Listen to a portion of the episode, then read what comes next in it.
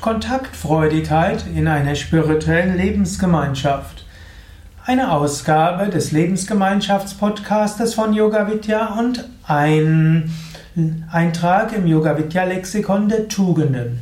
Kontaktfreudigkeit ist die Freude an Kontakten. Kontaktfreudigkeit heißt, dass man gerne mit Menschen Kontakt aufnimmt, dass man von sich aus auf andere zugeht.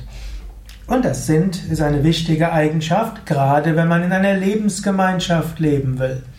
Kontaktfreudigkeit kann zum Beispiel heißen, dass man gerne auf neue Leute zugeht, dass man mit wechselnden, auch Gemeinschaftsmitgliedern gerne Kontakt hat.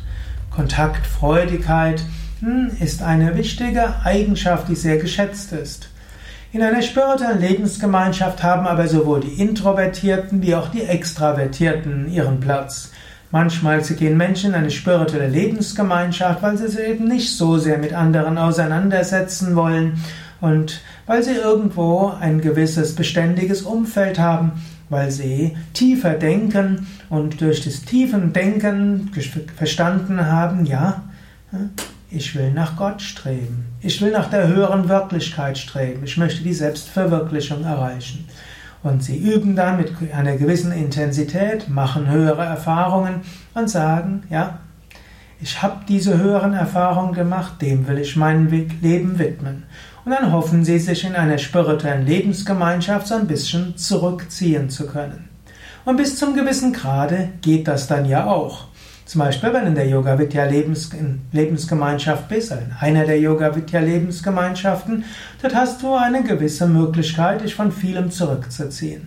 Trotzdem, du brauchst auch eine gewisse Kontaktfreudigkeit, denn Lebensgemeinschaft heißt ja eben Lebensgemeinschaft, mit anderen zusammen zu sein. Eine gewisse Teamfähigkeit wird erwartet, ein gewisses Zurückstellen der eigenen Anliegen. Und gerade die Neuen freuen sich, wenn die alten Hasen und hm, auf sie zugehen und sie fragen, ihnen Tipps geben, Ratschläge geben, sie inspirieren.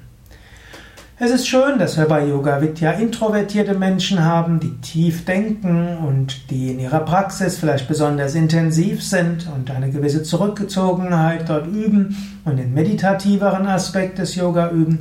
Und es ist auch schön, dass wir die kontaktfreudigeren Menschen haben, die gerne als besonders herzlich erlebt werden und die auf neue zugehen. Und unter den Neuen ist auch schön, wenn dann einige gute Kontaktfreudigkeit haben und andere vielleicht etwas ruhiger sind. Für beide ist Platz. Und es ist gut, wenn man das wertschätzt, dass unterschiedliche Menschen unterschiedliches einbringen in eine Lebensgemeinschaft, wie es Yoga Vidya ist.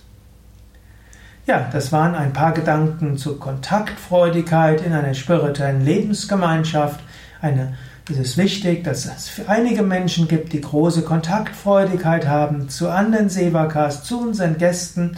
Und es ist auch schön, dass es die Introvertierten gibt, die eher in ein, ja, eher ein ruhiges, beschauliches Leben führen, vielleicht sich auch engagieren im Seva, aber nicht auf jeden einfach zurennen und jeden umarmen, sondern etwas bedächtiger, ruhiger, zurückgezogener sind.